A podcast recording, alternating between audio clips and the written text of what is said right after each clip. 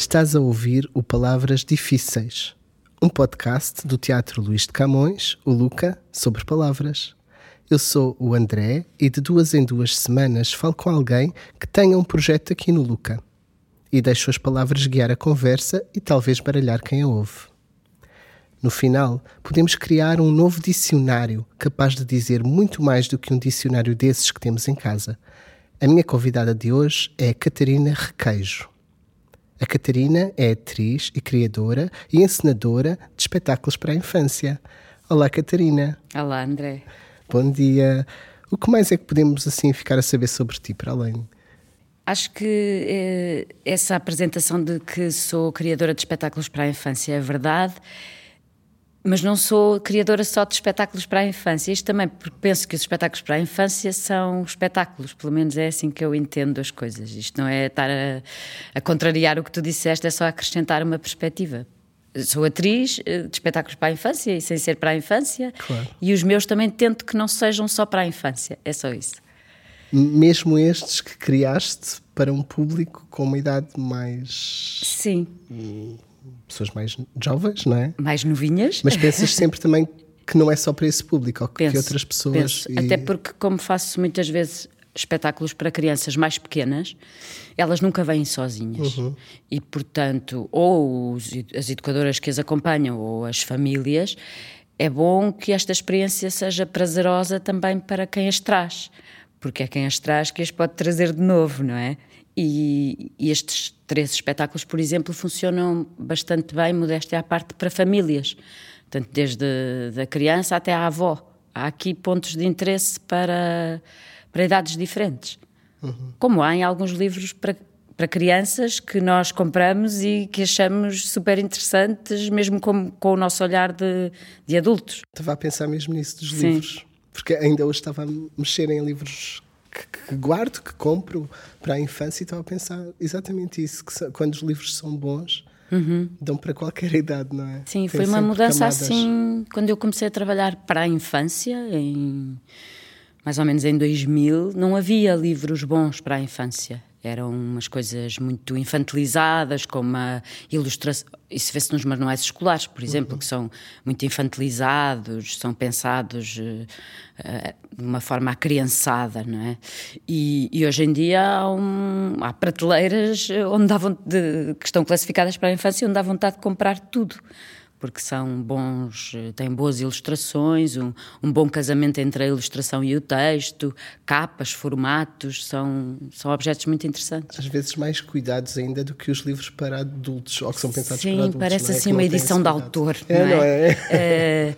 é? claro que continuas a ter capas horrendas, como tens nos livros para adultos. Também há assim umas capas, mas eu acho que mesmo nos livros para adultos as capas estão outra vez a Está a haver outra vez mais investimento gráfico nas capas, parece-me. Eu também compro um bocado pela, pelo objeto. Gosto de que o livro seja um bom objeto. E o espetáculo também pode ser um bom objeto, para além daquilo que, que passa, não é?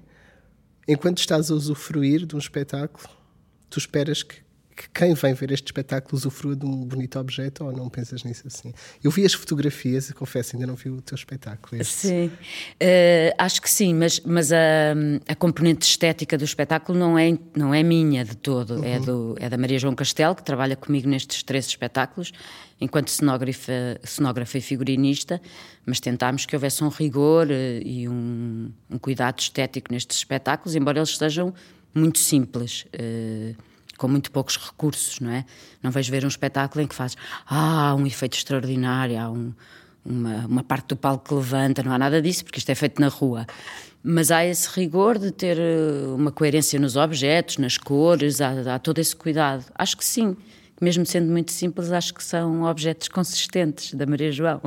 Tu, tu, falaste agora de que é um espetáculo muito simples, neste caso são três espetáculos, mas já lá vamos. Uh, uma das palavras que eu trouxe, a primeira palavra é portátil. Será que poderá ter a ver alguma coisa com estes espetáculos? Ou o que é que tu entendes por portátil? Ou o que é que podes falar sobre isto? Eu acho que são mesmo portáteis, porque eles podem acontecer aqui neste palco com um acondicionamento técnico que ajuda, com luz ou com som, mas eles também são possíveis de acontecer numa praça, ou no adro de uma igreja, ou numa cantina de uma escola. Portanto, nesse aspecto, são mesmo portáteis. A Susana Menezes tem outra designação para estes espetáculos que eu também gosto muito, que são os espetáculos todo o terreno. e já fizeste assim em, em todo o terreno? Já fiz em todo o terreno, já fiz uh, com muito poucas pessoas, já fiz para plateias com 200 pessoas no, numa, na festa de Serralves, em que já não tenho frente, não tenho público à minha frente, tenho quase perto de 300 graus, não vai a 360, não é? tens de lidar com uma série de acontecimentos que não estão previstos, ou com barulho de trânsito, ou com um cão que entretanto entra no espetáculo, ou com. Uh, tive uma experiência recentemente muito engraçada com o último espetáculo, quando apresentei em Palmela. À última da hora soubemos que vinha um grupo de pessoas cegas e quisemos que elas fizessem o reconhecimento visual, como é habitual num teatro. Mas ao contrário de um teatro em que há sessões de audiodescrição, que é quando as pessoas cegas têm uns auscultadores, como nós temos aqui, estão a ouvir uma descrição daquilo que não conseguem ver ou, ou daquilo que é ver, acho que é assim que se diz. Uh, na rua isso não acontecia, então havia uma pessoa que vinha com elas e fazia isso ao vivo dizia: ela agora está a fazer isto, ela agora subiu para a caixa, agora a roda está a andar. E eu enquanto tinha. Enquanto tu estavas Sim, concentrada. Enquanto é? eu estava a debitar texto a uma velocidade bastante furiosa, que é o que acontece nos espetáculos, em rima. Porque os textos são todos em rima, então eu tinha que parar e coordenar-me com uma pessoa com quem eu não ensaiei, que eu não conheço, para dar a possibilidade a esse grupo de espectadores de usufruírem do espetáculo de outra maneira. Portanto, é nesse sentido que são mesmo todo o terreno. E foi uma experiência incrível. Esta é uma de, de muitas. Temos estado aqui a falar de um espetáculo, mas na verdade são três espetáculos que vão estar aqui no Luca. O primeiro chama-se A Grande Corrida, o segundo, Muita Tralha, Pouca Tralha. Certo. E o terceiro, Não Há Duas Sem Três. Exato. Que muito a propósito, é o terceiro. Exato. Não é?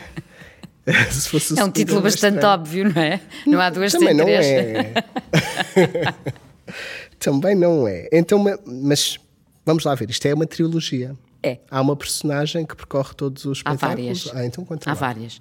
A Grande Corrida uh, foi um título roubado a uma turma de uma escola de primeiro ciclo que ganhou um concurso da Gulbenkian, que era o Pequeno Grande C, e a história vencedora chamava-se A Grande Corrida. Eu e a Inês Barahona gostámos da história, da estrutura, mas não gostámos de, da forma como acabava, então pegámos numa ideia, nessa ideia do, das crianças e transformámos na história da Manela, que é uma corredora de automóveis, muito entusiasta, que mesmo sem concorrente vai sempre na frente.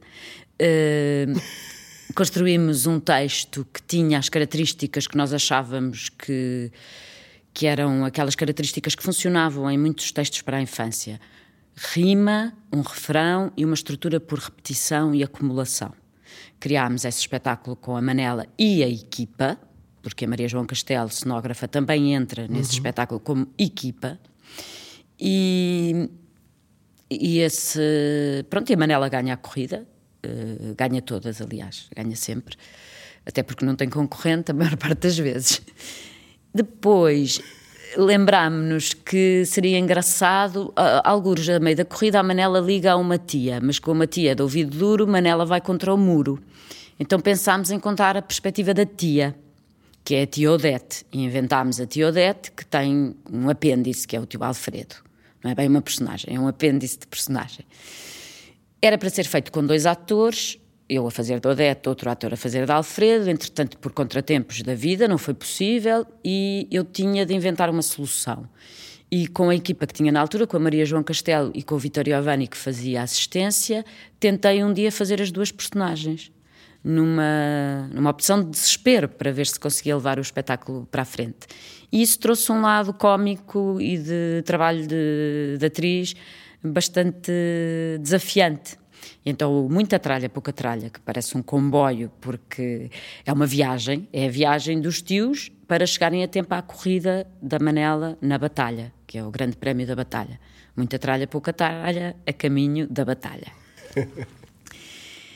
surgiu depois o convite da Susana, já aqui no Luca, para fazer um terceiro espetáculo. Pensámos muito se valia a pena começar uma coisa de novo, se, ainda, se estas personagens ainda tinham vida para, para continuar a dar, e achámos que podíamos fazer eh, uma espécie de resumo da vida destas três personagens, e a situação é a tia Odete à procura da primeira taça que a Manela ganhou na corrida, num prémio na Feira Popular, quando tinha sete anos. Uh, e o tio Alfredo talvez tenha escondido essa taça, a tia Odete vai contando as peripécias enquanto espera que a Manela chegue para almoçar, para comer a feijoada, porque a Manela não gosta de mais nada. Pronto, e é aqui que vamos encontrar, este é o cenário do terceiro espetáculo. E aqui entram as três personagens tu a, até explicar o que é que acontece se rimas, não é? Já, não, já não é possível. Não, porque eu estou a pensar ao mesmo tempo como é que posso. Isto não é inocente, isto é preparado. Estou a pensar que frases do espetáculo é que conseguem explicá-lo e rimar ao mesmo tempo. Olha, acabámos de, de, de entrar na, na, segunda palavra que eu tinha, que é trilogia. Então é uma trilogia mesmo. O que é que é uma trilogia, para quem não sabe? Uma trilogia é um conjunto de obras, podem ser uh, livros, podem ser espetáculos, que se relacionam de alguma forma, têm o mesmo tema, normalmente a autoria é a mesma. Uh, há vários exemplos, assim, para quem é mais novo, não é? De livros, não é? Uh, que são trilogias ou que são até mais, têm mais do que três componentes. Os, os miúdos pensarem num, numa sequência dos Harry Potter, são, não é uma trilogia porque são mais, não é? Sim, Mas é isto que acontece, o tema é comum e, e, em princípio têm as mesmas personagens ou o mesmo universo, é uma trilogia, é, é isso. Há Está uma série em de... três partes, Sim, é? e é um número que deve ser eh, deve ter alguma importância porque há de facto uma série de trilogias, é? as tragédias gregas, há uma série de trilogias, há o número 3 é assim um número também mesmo em termos uh, da religião que nos, uh, que nos é mais familiar, que não é a nossa, mas que é mais familiar no nosso contexto, não é?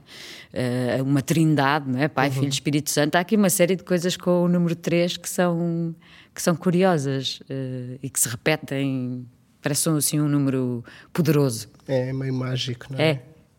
Verdade. olha, a terceira palavra Catarina, eu agora decidi que vou trazer sempre uma palavra que não tem nada a ver e tu és a minha cobaia porque chegaste cá hoje e pronto. e a palavra que não tem nada a ver é efervescente.